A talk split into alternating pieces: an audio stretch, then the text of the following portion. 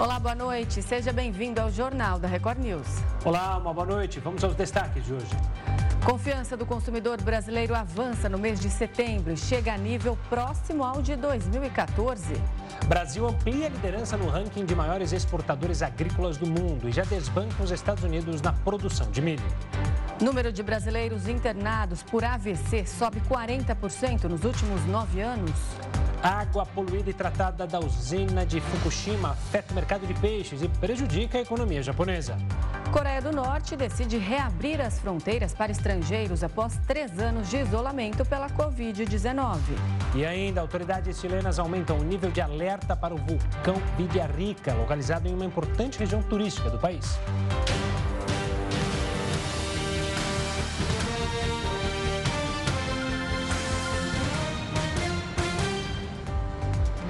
A confiança do consumidor no Brasil avançou em setembro e chegou ao nível próximo de 2014.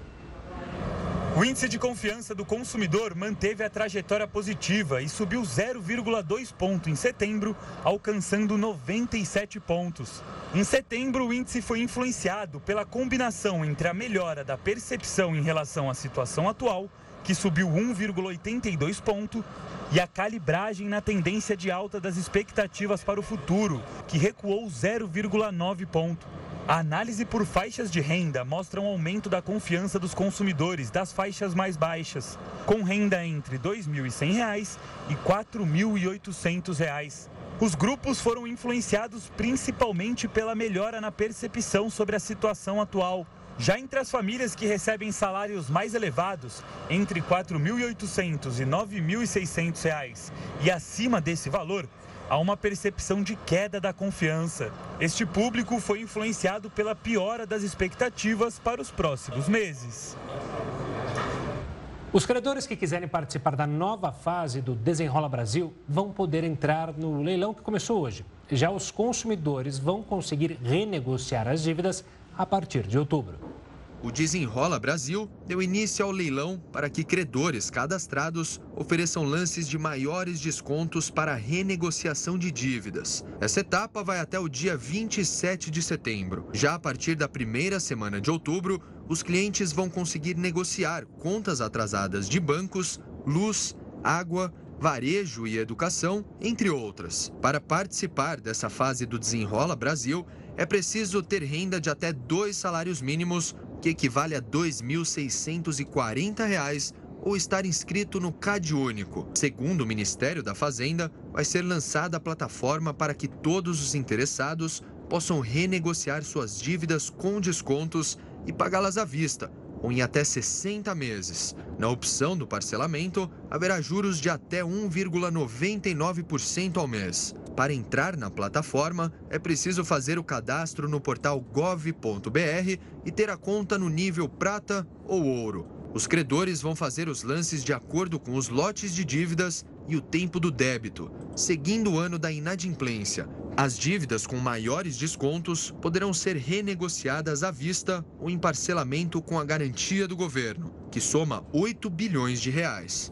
Os débitos que não tiveram acesso ao financiamento com garantia poderão ser pagos na plataforma do programa. À vista, um desconto oferecido pelo credor. A renegociação com garantia vai ser realizada em dois momentos. O primeiro será voltado para débitos com valor de até 5 mil reais, que correspondem a um volume total de quase 79 bilhões de reais. Já o segundo será para dívidas entre 5 mil e 20 mil reais, que somam 161 bilhões de reais. As dívidas com valores acima de 20 mil não estarão disponíveis para renegociação na plataforma. O ministro da Secretaria das Relações Institucionais, Alexandre Padilha, afirmou hoje que o presidente Lula deve fazer a cirurgia para tratar uma artrose no quadril direito nesta sexta-feira. E quem tem mais detalhes ao vivo é o repórter Matheus Scavazini. Boa noite, Matheus. Boa noite para você, Renata, Gustavo, boa noite a todos. A cirurgia vai acontecer então nesta sexta-feira em um hospital aqui da Asa Sul, em Brasília. A orientação médica é que Lula permaneça aqui em Brasília durante essa semana pré-cirúrgica. Em julho, Lula já havia anunciado que faria esse procedimento porque a dor atrapalhava o seu humor e, consequentemente, a disposição aí para os compromissos oficiais. O presidente vem se queixando há meses de dores no quadril que vieram se intensificando então nas últimas semanas. Ele inclusive adiantou o retorno ao Brasil durante viagem a Nova York no encontro da ONU na semana passada. O presidente sofre de artrose, que é o desgaste ou a perda de cartilagem da articulação. O procedimento que ele vai passar, chamado de artroplastia de quadril, inclui a colocação de uma prótese para evitar esse desgaste e, consequentemente, as dores também que ele vem sentindo. Após a cirurgia, Lula deverá trabalhar por pelo menos três semanas na residência oficial, no Palácio da Alvorada, inclusive evitando compromissos no Palácio da Alvorada, tudo isso para otimizar e melhorar essa recuperação. Durante quatro a seis semanas também, o presidente fica sem fazer viagens e os compromissos internacionais só devem acontecer no final de novembro, quando ele deve participar da COP28 nos Emirados Árabes Unidos e após isso, no retorno de lá, ele deve também cumprir a agenda na Alemanha. Renata, Gustavo. Tá certo, Matheus. Obrigado pelas informações. Uma ótima noite. Até amanhã. E no Distrito Federal, um projeto de lei prevê a castração de capivaras para controlar o surto de febre maculosa. Além da castração, existe a ideia de microchipagem para registrar e catalogar dados relevantes a respeito dos roedores. A medida veio após 104 casos suspeitos, sendo que 42 ainda estão sob investigação. Na quinta-feira está prevista uma audiência pública na Câmara Legislativa do Distrito Federal para discutir o tema de medidas de contenção dos animais. O setor financeiro no Brasil sofreu uma tentativa de fraude a cada seis segundos em julho deste ano. Segundo o levantamento da Serasa Experian, durante o mês foram mais de 785 mil tentativas de fraude. O total representa um aumento de 3,4% na comparação com o mês anterior. O segmento de cartões e bancos concentra 51% das tentativas, o que totaliza uma a cada seis segundos. O público mais visado por fraudadores é da faixa etária entre 36 e 50 anos. Já o estado com mais ocorrência é São Paulo, com mais de 225 mil casos em julho. Quem vai nos explicar como escapar das fraudes envolvendo os cartões de crédito e débito é Lincoln Rocha presidente da Pagos, a Associação de Gestão de Meios de Pagamentos Eletrônicos. Lincoln, uma ótima noite. Obrigado pela participação aqui conosco para falar de um assunto que, infelizmente, tem causado danos não só a clientes, mas também, imagino, a instituições financeiras. Começando, qual é o principal erro das pessoas que acabam caindo nesse golpe? Como evitar e como se ligar e qual é o momento ali para evitar qualquer tipo de golpe? Primeiro, boa noite a todos, boa noite, Gustavo, boa noite, Renata. A gente tem um recorde que não é de se orgulhar. O Brasil, ele traz, ele traz esse recorde ano após ano e a gente acaba é, vivendo um drama entre as pessoas que são lesadas, entre as, as, empresas que são lesadas, entre os estabelecimentos que são lesados. Como é que a gente faz para fugir desse tipo de, de dano? A gente precisa primeiro observar o site que você coloca o número do seu cartão, a gente tem que observar as pessoas para quem você divide, que você não deveria estar tá dividindo o número do seu cartão, você não deveria estar tá, é, colocando os seus dados cadastrais em qualquer site ou em qualquer estabelecimento. A primeira coisa que eu indico hoje, a gente tem um cartão virtual que a maioria dos bancos já oferecem. Use, use, use esse cartão virtual. Lincoln, a gente está falando aqui de golpes quando a pessoa é, tem o cartão de crédito ou débito roubado e aí a, essa quadrilha aí vai e faz a compra em nome da pessoa. Mas o que eu tenho visto muito também são casos daqueles links ou aqueles sites falsos que imitam o site que a pessoa está ali procurando É, e aí a pessoa acaba colocando os dados dela ali, fazendo uma compra que não existe, e aí esses criminosos conseguem ter acesso a esses dados. De que forma uma pessoa, na hora que ela vai entrar num site para fazer uma compra, ela tem algum indício ali, algum indicativo de que, opa, esse site aqui é seguro? Renata, essa é uma excelente pergunta, ainda mais quando a gente tem é, uma série de anúncios em redes sociais, como Instagram, como Facebook, e a gente muitas vezes fica induzido a fazer uma compra por um preço é, extremamente vantajoso. Mas isso é um alerta, em primeiro lugar. Quando você é, entender que aquilo é um anúncio muito vantajoso, você precisa é, é, prestar atenção. Outra coisa é olhar é, se esse site é um site de uma empresa idônea, se ele já tem reputação, se você já conhece essa empresa. Além desse, e esse, esse tipo de, de, de, fraude, ele é conhecido como site phishing. São sites que eles são usados para você é, é, captar, capturar o número do seu cartão de crédito, capturar os seus dados, suas informações e aquele númerozinho de de, de, de, três dígitos que nós chamamos de CVV, que é o código autorizador, aquele número também ele vai ser capturado nesse momento por esse site phishing e vai ser explorado em outros sites usando seus dados. Então a gente tem que ficar muito alerta e, de preferência, usar o cartão virtual que vai minimizar esse tipo de dano, porque muitas vezes esse cartão virtual ele só é usado para uma compra só. Lincoln, uma pergunta para justamente para as pessoas que têm medo e que têm receio de caírem em golpes, todo e qualquer golpe, ele, você será ressarcido ou há golpes em que, entre aspas, há uma facilitação da vítima pela aplicação do golpe, seja por é, falta de conhecimento, ela tem que arcar com prejuízo e ela será cobrada pelos bancos por uma compra, mesmo que ela não tenha sido autora?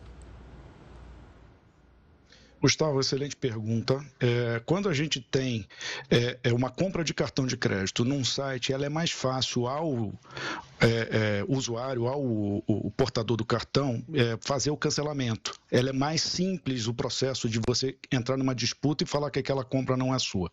Se você fizer, se aconteceu uma compra num, num POS ou naquele, naquela maquininha, na famosa maquininha, onde você introduz o chip, bota a senha. Se souberem a sua senha e fizerem uma transação com ela, vai ser muito difícil você ser ressarcido. Porque se pressupõe, ou, a não ser que você crie um boletim de ocorrência e entre aí num caso judicial, porque isso aí já virou um crime muito maior do que um estelionato, virou um crime de coerção. A gente tem quatro tipos de fraude que a gente tem que estar atento. Primeiro é o cadastro. Se você é, emprestar ou se alguém pegar o seu cadastro e fizer algum tipo de compra usando o seu cadastro, você vai ter que entrar com um boletim de ocorrência para poder correr atrás é, desse prejuízo que pode gerar em sujar o seu nome. Outro tipo é a da transação, que a gente vem falando. Existe um tipo de fraude também que está computado nesses números e é pouco falado, que é o, é o, é, são fraudes com boletos falsos. E eu consigo roubar o teu boleto, o boleto que está endereçado a você, e trocar o número de, de endereçamento dessa conta, que seria para um, um fornecedor seu, e vai para uma conta falsa ou uma conta pirata. Isso é muito grave, porque muitas vezes você não consegue reaver o seu dinheiro de volta, porque você não consegue é, argumentar à instituição financeira que você foi, les... que você foi lesado por um, por um site falso. E um quarto que tem sido muito comum é o Pix. Muitas vezes as pessoas estão emprestando seus dados para criar uma conta pirata para receber dinheiro de um fraudador e poder fazer o saque em nome de terceiros.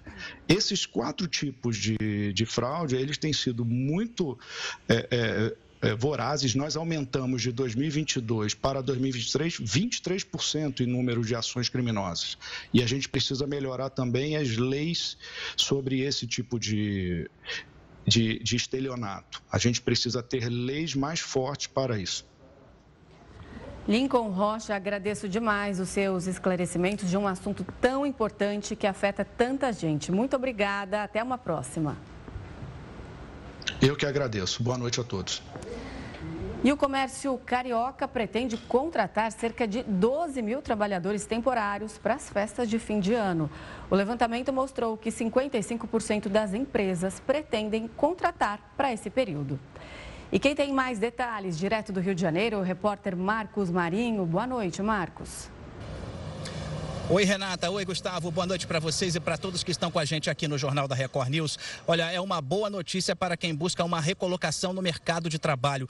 Pelo menos 12 mil empregos temporários devem ser gerados aqui no Rio de Janeiro, aqui na capital fluminense, para as compras de final de ano. O comércio está investindo justamente porque acredita que as compras, as vendas vão aumentar muito agora nesse período de final de ano, período do Natal. As contratações serão entre outubro e novembro. 12 mil vagas temporárias devem ser criadas agora para essa época de Natal. E a boa notícia também, outra boa notícia, é que muitos desses profissionais temporários acabam sendo efetivados, acabam sendo aproveitados depois pelas empresas. Agora, já as lojas que não vão fazer contratações temporárias decidiram abusar das horas extras, decidiram utilizar muitas horas extras, vão pagar horas extras para os funcionários. Então, com isso, esses trabalhadores poderão fazer uma renda extra agora nesse final de ano. Portanto, a previsão do Clube de Diretores Logistas é de 12 mil vagas temporárias, só que muitas dessas vagas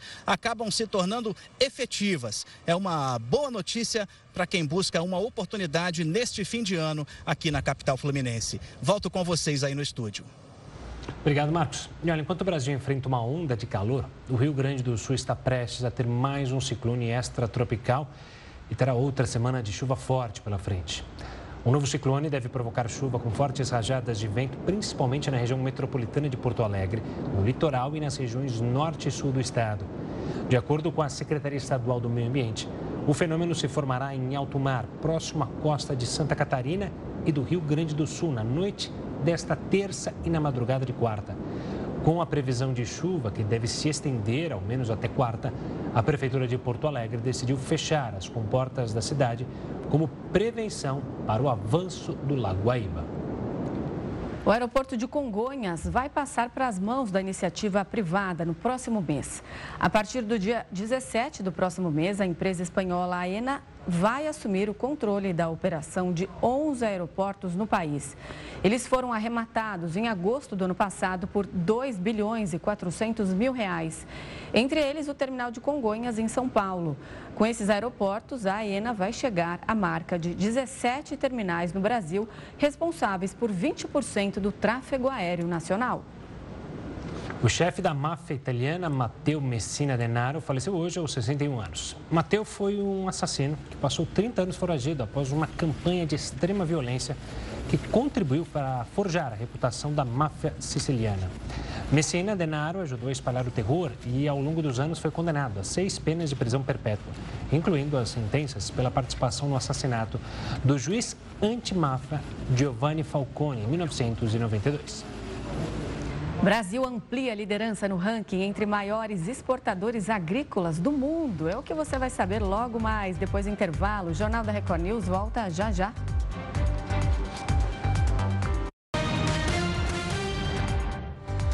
Estamos de volta. O mercado financeiro aumentou a projeção do crescimento econômico brasileiro deste ano. Com relação à inflação, a expectativa é que o índice estoure a meta em 2023. Os economistas ouvidos pelo Banco Central semanalmente aumentaram a previsão para o PIB brasileiro deste ano. E segundo o Boletim Focus, essa expectativa é que a economia avance 2,92% em 2023. Na última semana, essa previsão estava em alta, em 2,89%. Algum tempo atrás se falava num crescimento abaixo de 2%, agora as estimativas caminham para próximo de 3%. Isso porque logo no primeiro trimestre houve um choque positivo do setor agropecuário, também houve uma contribuição positiva da indústria extrativa e o setor de serviços, que era esperado uma forte desaceleração, não mostrou uma queda como era previsto. O setor de serviços, há 12 trimestres consecutivos, vem mostrando uma variação positiva, lembrando que é um setor chave para a economia brasileira porque responde por 70% do produto interno bruto. O PIB é a soma de todos os bens e serviços produzidos no país.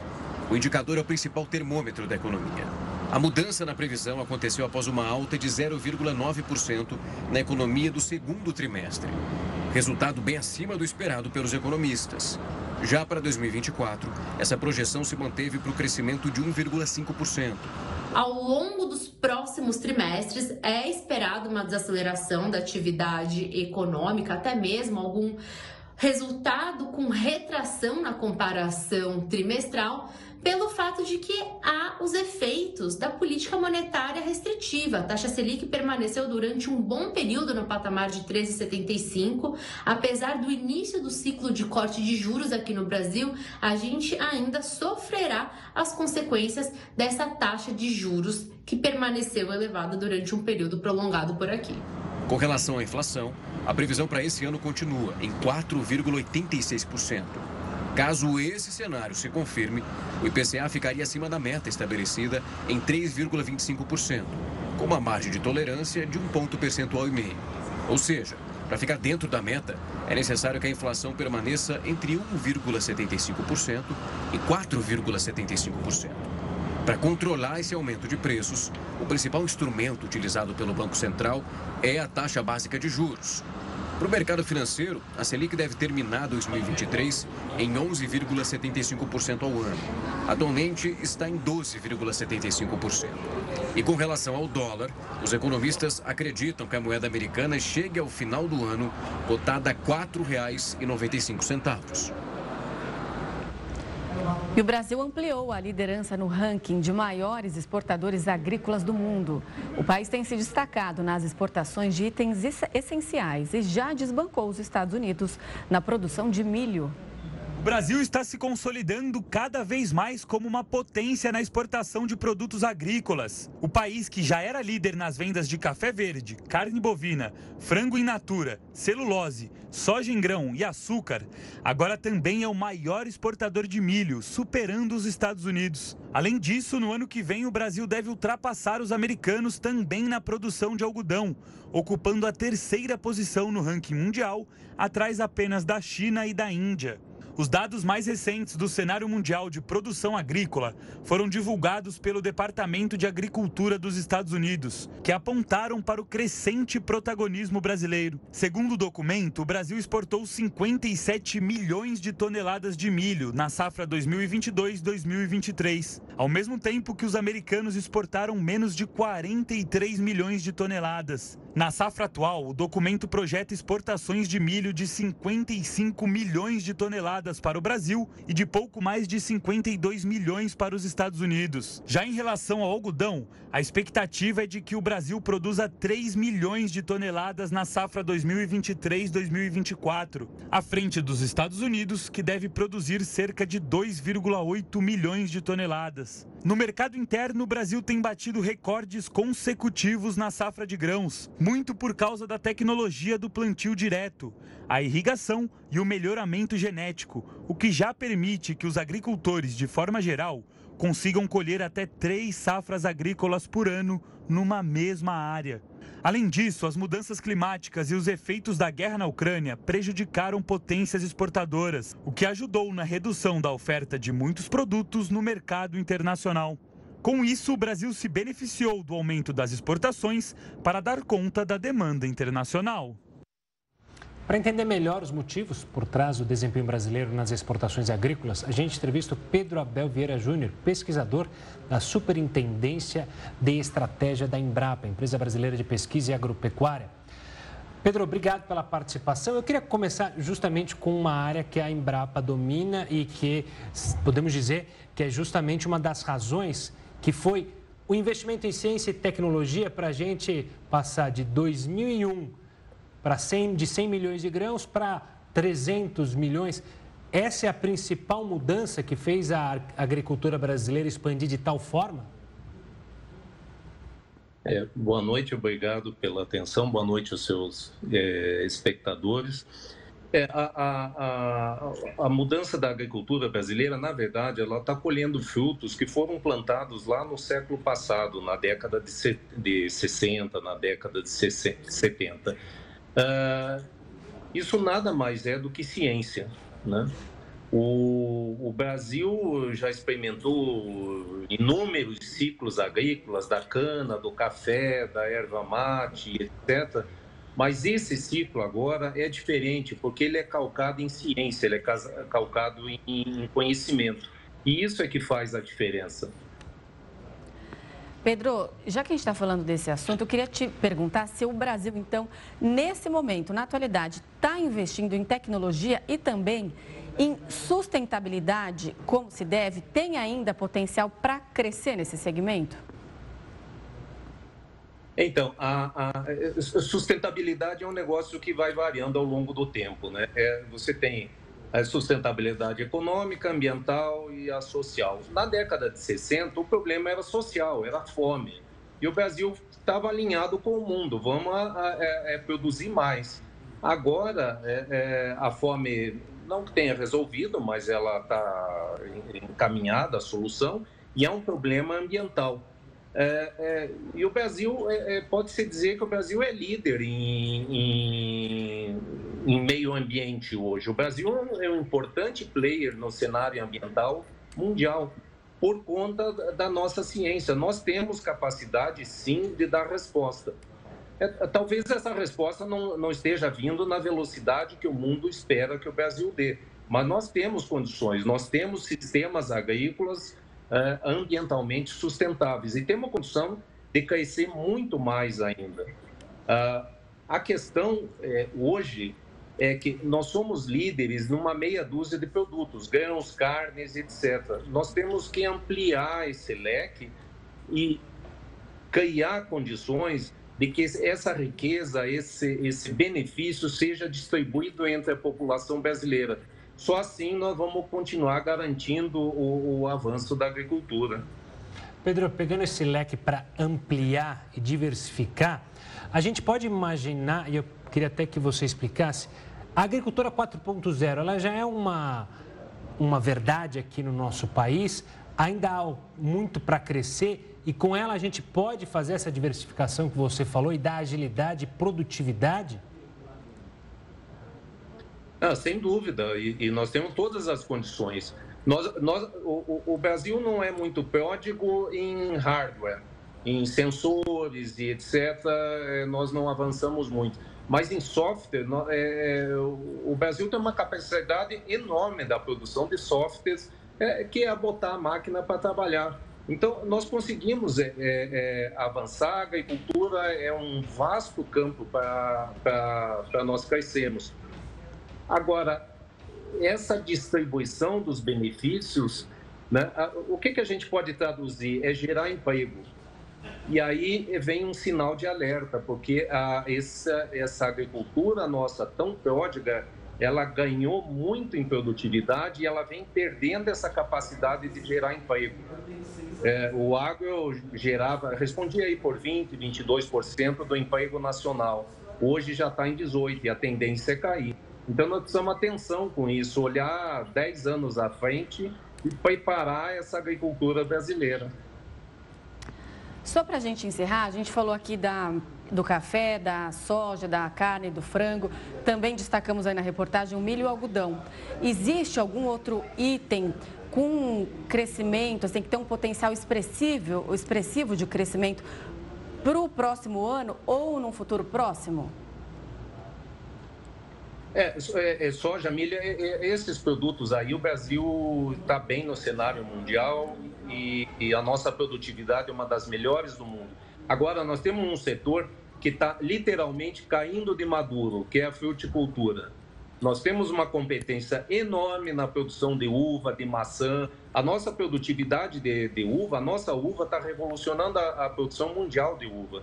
Né? E nós precisamos mais atenção a isso. Então, fruticultura Leite, nós temos um potencial enorme de crescer é, é, em, em, leite também. E, eu, eu, e nós precisaríamos, para garantir a sustentabilidade econômica dessas produções que já estão aí, de, de soja, algodão, partir para a agregação de valor, mas não como alimento. Nós temos a química verde, é um, é um, é um caminho enorme que, que a agricultura brasileira pode trilhar. É, nós já produzimos plástico verde a partir de etanol. Por que não produzir a partir de soja, a partir de milho? Dá outro uso para essas matérias-primas. Tá certo. Pedro, obrigado pela participação aqui conosco, falando sobre esse assunto, a evolução da agricultura brasileira. Um forte abraço e até a próxima. Obrigado. Boa noite. Hein? Boa noite. E o Ministério da Agricultura e Pecuária determinou o recolhimento de oito lotes de café com indícios de fraude. Os fiscais identificaram pedaços de cascas e madeiras acima dos limites permitidos pela legislação misturados aos produtos. Os lotes apreendidos pertencem às marcas Fazenda Mineira, Jardim, Lenhador Extra Forte, Lenhador Tradicional, balaio, bico de ouro e bico de ouro 100% puro robusta.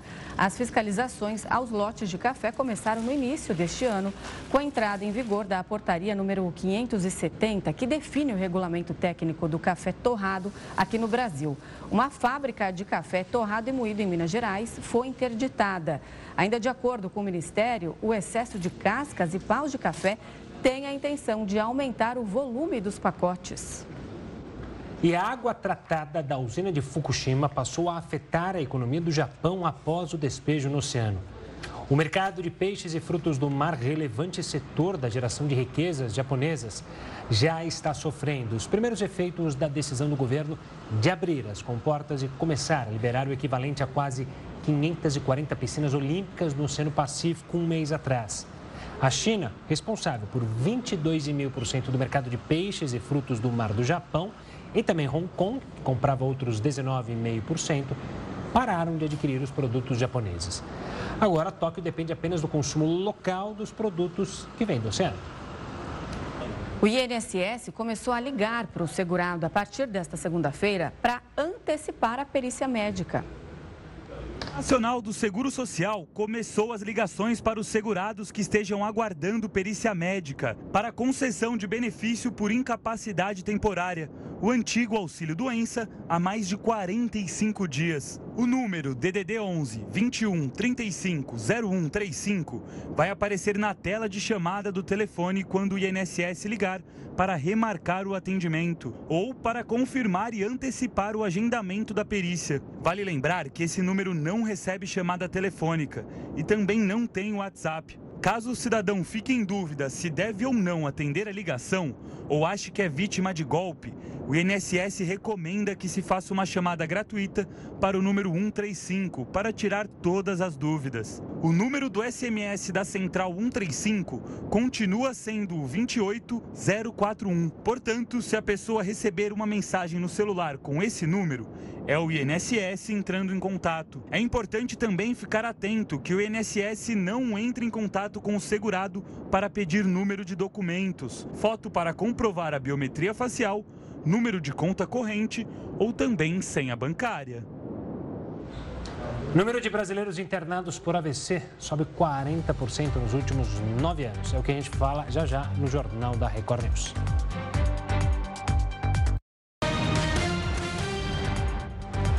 O ministro da Casa Civil, Rui Costa, afirmou que o governo federal pretende criar uma política para combater a presença no Brasil de fuzis e armas pesadas. De acordo com o ministro, a estratégia será feita de forma conjunta entre as Forças Armadas e a Polícia Federal. Rui Costa afirmou que o cerco ao armamento de alto calibre seria uma medida para conter a crescente violência, como por exemplo na Bahia, estado governado por Rui de 2015 a 2022. Segundo a Secretaria de Segurança Pública do estado, foram apreendidos na Bahia um total de 48 fuzis, somente no período até setembro de 2023, contabilizando um número maior do que o dobro dos 22 que foram registrados no ano inteiro de 2022.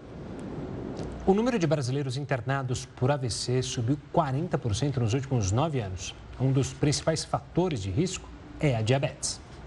Segundo os dados do Ministério da Saúde, nos últimos nove anos, a quantidade de pessoas internadas por acidente vascular cerebral, AVC, passou de 133 mil para 185 mil. Esse aumento é de 40% nesse período. O AVC acontece quando os vasos que levam o sangue ao cérebro entopem ou se rompem.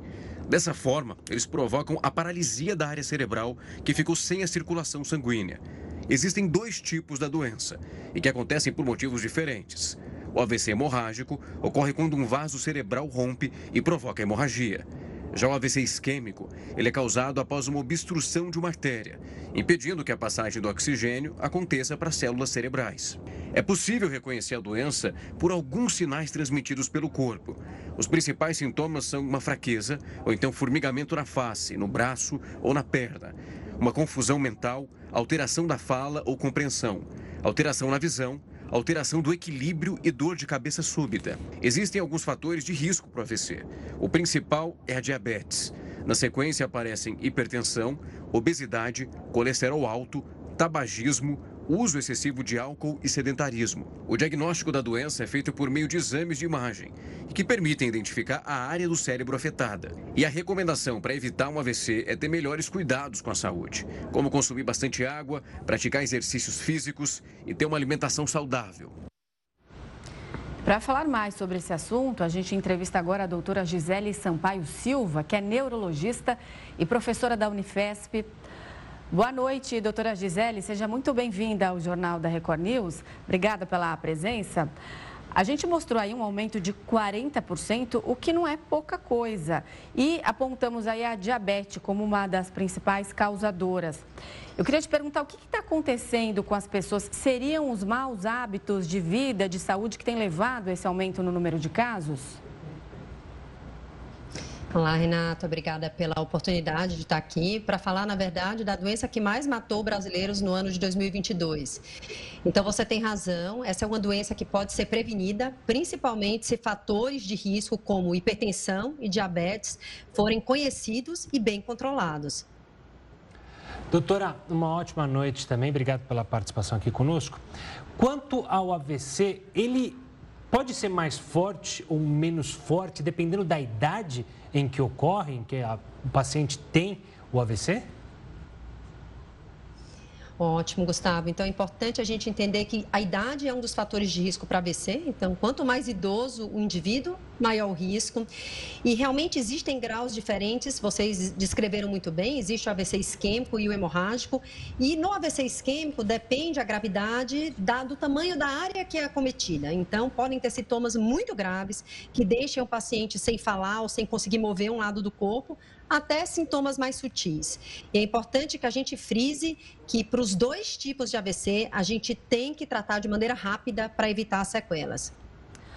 Doutora, era exatamente nesse ponto que eu ia chegar. Quando a gente se depara com alguém que tem quais sintomas o que, que a gente deve fazer? Como que a gente deve reagir em relação a uma pessoa que deve estar tendo ali um AVC?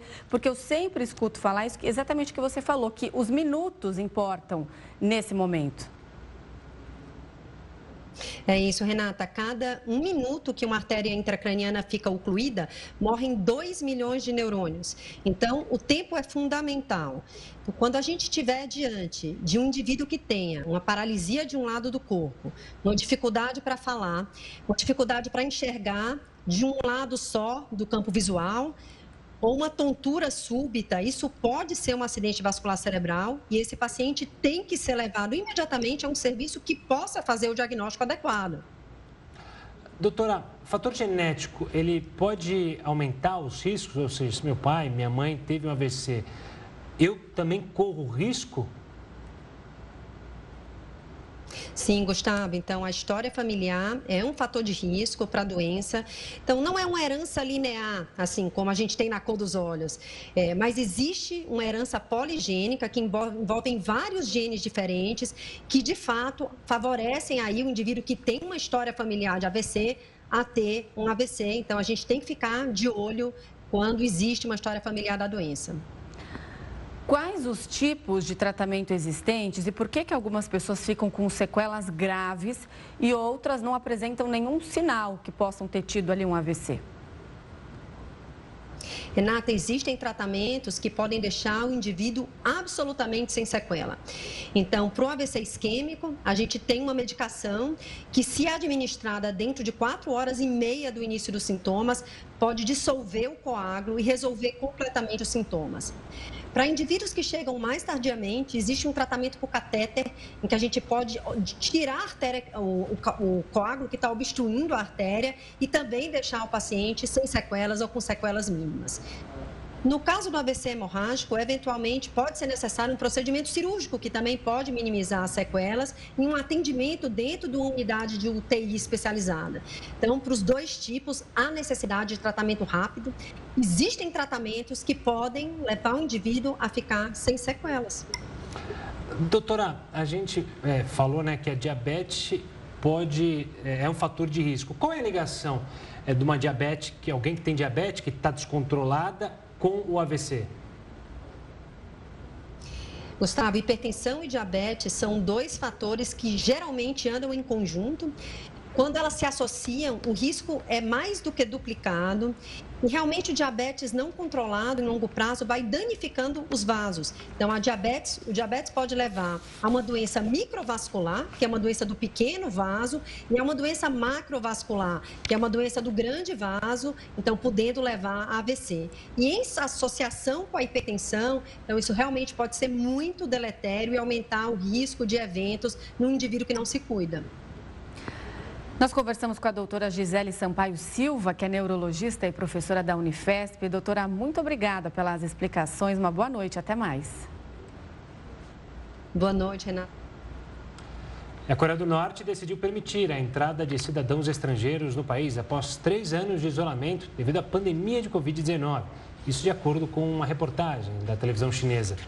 De acordo com a emissora, os estrangeiros que quiserem entrar na Coreia do Norte precisarão passar por dois dias de isolamento ao chegar. A imprensa oficial norte-coreana ainda não divulgou nenhuma informação sobre a reabertura das fronteiras. Autoridades chilenas aumentam o nível de alerta para o vulcão Vila Rica. O Jornal da Record News volta já já.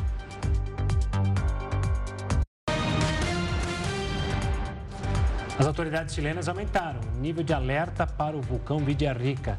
Situado em uma situação, uma região turística entre a La Araucânia e Los Rios, o Villarrica tem 2.847 metros de altitude e é considerado de maior risco do país por sua intensa atividade. O Serviço Nacional de Prevenção e Resposta a Desastres do Chile observou um aumento gradual de energia no vulcão, além da ocorrência de sinais de tremor. Além disso, algumas explosões foram notadas na área próxima a cratero, que pode ser considerado um sinal de alerta. Em Pucón, cidade próxima à base do vulcão Villarrica, o Hospital São Francisco informou que vai transferir seus pacientes para outras unidades de saúde. O consumo de músicas em plataformas de streaming fechou o primeiro semestre com receita de 1,18 bilhão de reais. O número representa 99,2% do total da receita do mercado fonográfico brasileiro no período. De acordo com dados divulgados pela ProMúsica Brasil, produtores fonográficos associados, houve um crescimento de 12,6% no total arrecadado na comparação com o mesmo período do ano passado. Já os CDs e LPs correspondem a apenas 0,6% do faturamento, com rendimento de 8 milhões de reais. E o sistema Pix apresentou instabilidades em diversos bancos hoje. Usuários de algumas instituições relataram que a forma de pagamento ficou indisponível por volta do meio-dia. As reclamações apareceram tanto nas redes sociais quanto no site Down Detector, que monitora serviços online. A principal queixa foi de que as operações via Pix não eram concluídas e ficavam no status de processamento. Atualmente, o sistema do Banco Central é responsável por 6,3 milhões de transferências por hora e valor médio de 498 reais. A gente fala do a gente fala do Pix porque justamente é algo que tem sido usado diretamente e é impressionante quando aparecem essas falhas que acabam afetando a vida de muita gente, porque fica desesperado, né? Tá um dinheiro para receber, um dinheiro para cair e não cai. E fica lá o tempo todo só checando. Agora a gente vai voltar a falar sobre o vulcão, que o Gustavo explicou agora há pouco, o vulcão que está em ascensão no Chile. E quem vai nos explicar mais sobre esse vulcão é o Paulo Artacho, professor do Instituto de Física da USP. Boa noite, professor. Seja muito bem-vindo aqui ao Jornal da Record News. A gente deu uma, é, umas informações sobre esse vulcão agora há pouco. Eu queria que você explicasse melhor para a gente que o Chile já emitiu um alerta laranja. Eu queria é, que você explicasse o que, que esse alerta laranja significa. É, existem vários níveis diferentes de potenciais uh, uh, riscos de erupção de vulcões. Né? O pior é o vermelho, quando está na iminência. O laranja é o nível mais uh, importante antes de soltar um alerta de evacuação da população, por exemplo. Então, é um risco iminente de erupção de um vulcão. Professor, uma dúvida que eu tenho: a gente consegue explicar é, por que há vulcões tão ativos e outros que simplesmente não têm mais atividade? Há uma explicação para isso? Sim, veja, aí depende da estrutura geológica do local de cada um desses vulcões, né? Então tem algumas regiões como Havaí, onde a, a, a crosta terrestre é fina o suficiente para que ela tenha um contato muito forte com o magma terrestre. Em outras regiões, há milhões de anos, você já formou uma crosta terrestre muito forte. Então não há risco de erupção de vulcões. Em outras regiões, esse risco pode vir a ser muito alto.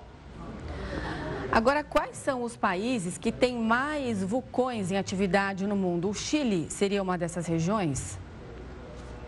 O Chile é uma das regiões, é, o Japão é outra, quer dizer, existe toda uma trajetória de regiões que estão próximas de falhas geológicas, onde a atividade sísmica e os vulcões são mais intensos. Professor, quando a gente fala sobre vulcões, como é que está a nossa tecnologia para saber exatamente quando pode ocorrer uma erupção? É mais precisa que Olha, de outros desastres ou não tanto? Ou é difícil também? É muito difícil fazer previsões de vulcões. A ciência ainda não desenvolveu métodos que sejam confiáveis para saber com algum grau de certeza, assim como terremotos, quando vai acontecer uma erupção ou um grande terremoto. Então, a ciência ainda precisa desenvolver métodos mais sofisticados para isso. E quais os principais riscos da erupção de um vulcão, tanto no impacto ambiental quanto no impacto da saúde das pessoas que vivem ali ao redor? Bom, em primeiro lugar, o vulcão em geral expele lavas e gases, cujos principais componentes são partículas de sulfato. Essas partículas de sulfato têm um forte impacto negativo na saúde das pessoas. Ainda sobre essa, essa, essa fumaça, a gente tem como dizer quanto tempo elas ficam no ar ou quanto tempo é necessário para que elas se dissipem no ar para que não cause Sim. justamente mal à saúde das pessoas próximas e que elas possam retornar, quem mora próximo ao local? Por exemplo, a, a, as partículas de aerossóis de sulfato que o Pinatubo jogou na atmosfera ficou por pelo menos um ano. Então, isso depende da altura em que a, essa pluma é injetada, obviamente depende da quantidade que é injetada, e isto é muito vulcão por vulcão, situação por situação. Mas, com certeza, é possível ter impactos muito fortes sobre a saúde da população próxima ao vulcão. E professor, quais são os indicativos, quais são os sinais de que, uma, de que um vulcão está ali próximo a entrar em erupção? Olha, não tem muitos sinais. Esse é um dos problemas, né?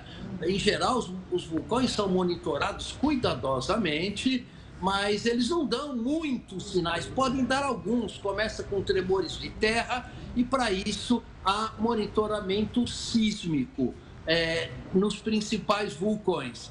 Mas, na verdade, é, não há muito que se prevenir e nem prever ah, possíveis erupções, infelizmente, pelo que a gente conhece da ciência até agora.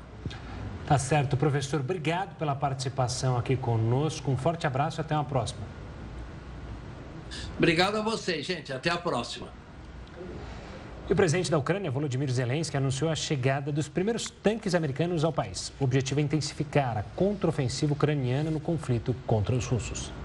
Considerado o principal tanque dos Estados Unidos, o Abrams é um tipo de veículo altamente tecnológico. É equipado com um canhão de 120 milímetros e projetado para destruir outros tanques de guerra. De acordo com a imprensa americana, 31 tanques, o equivalente a um batalhão ucraniano, foram comprados diretamente do fabricante e mandados para Kiev. O objetivo é aumentar a contraofensiva ucraniana contra a Rússia.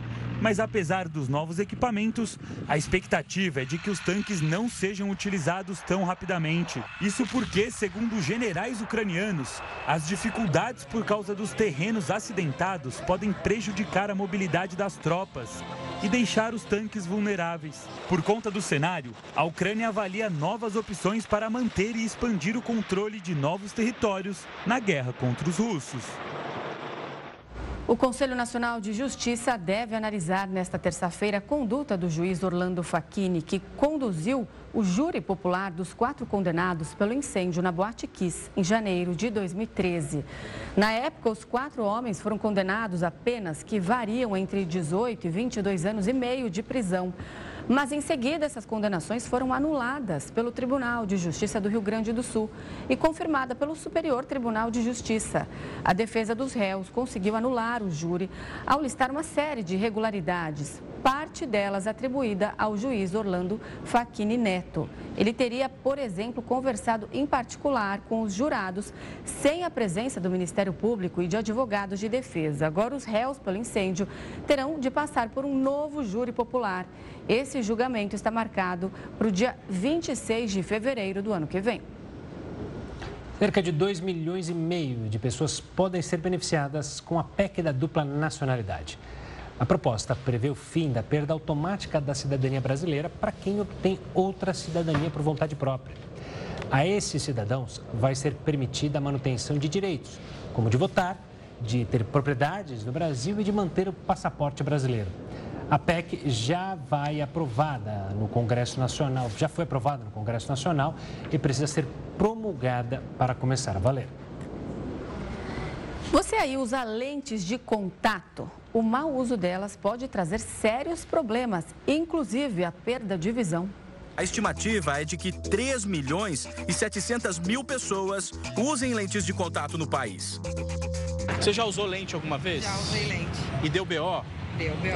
Cuidei direitinho. Só uma vez que eu dormi, que eu esqueci, de dormir de tarde, cansada. Aí acordei no susto, tirei já, lavei direitinho. Irritação, né? Sensação de arinha no, nos olhos. Não se adaptou bem? Não, não me adaptei bem. O norte-americano Mike Crumholz, de 21 anos, perdeu a visão de um olho após cochilar usando as lentes de contato. Kerline, ex-participante da Fazenda, revelou nas redes sociais que teve uma série de infecções por causa de lentes de contato. Porque a gata aqui, né, já teve muito problema com a lente de contato. Segundo esta oftalmologista, lentes de contato fazem a mesma função dos óculos e são seguras, mas primeiro elas devem ser prescritas pelo médico. E não é qualquer um que pode sair usando. Na verdade, ela não é só o fato da pessoa ter grau. Então, precisa ter uma saúde ocular boa, um bom filme lacrimal, a superfície ocular adequada para se adaptar com uma lente, né?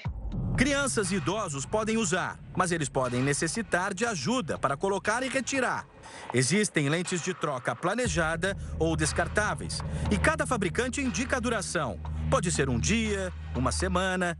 Então, se uma lente tem uma duração de 15 dias, a partir de 15 dias, ela começa a ter poros na superfície dela que facilitam a aderência de bactérias. É importante também respeitar a indicação da lente. Algumas, por exemplo, não podem ser usadas ao dormir. Ao fazer a limpeza do produto, antes e depois do uso, as mãos precisam estar limpas. Deve-se utilizar sempre soluções específicas para limpeza.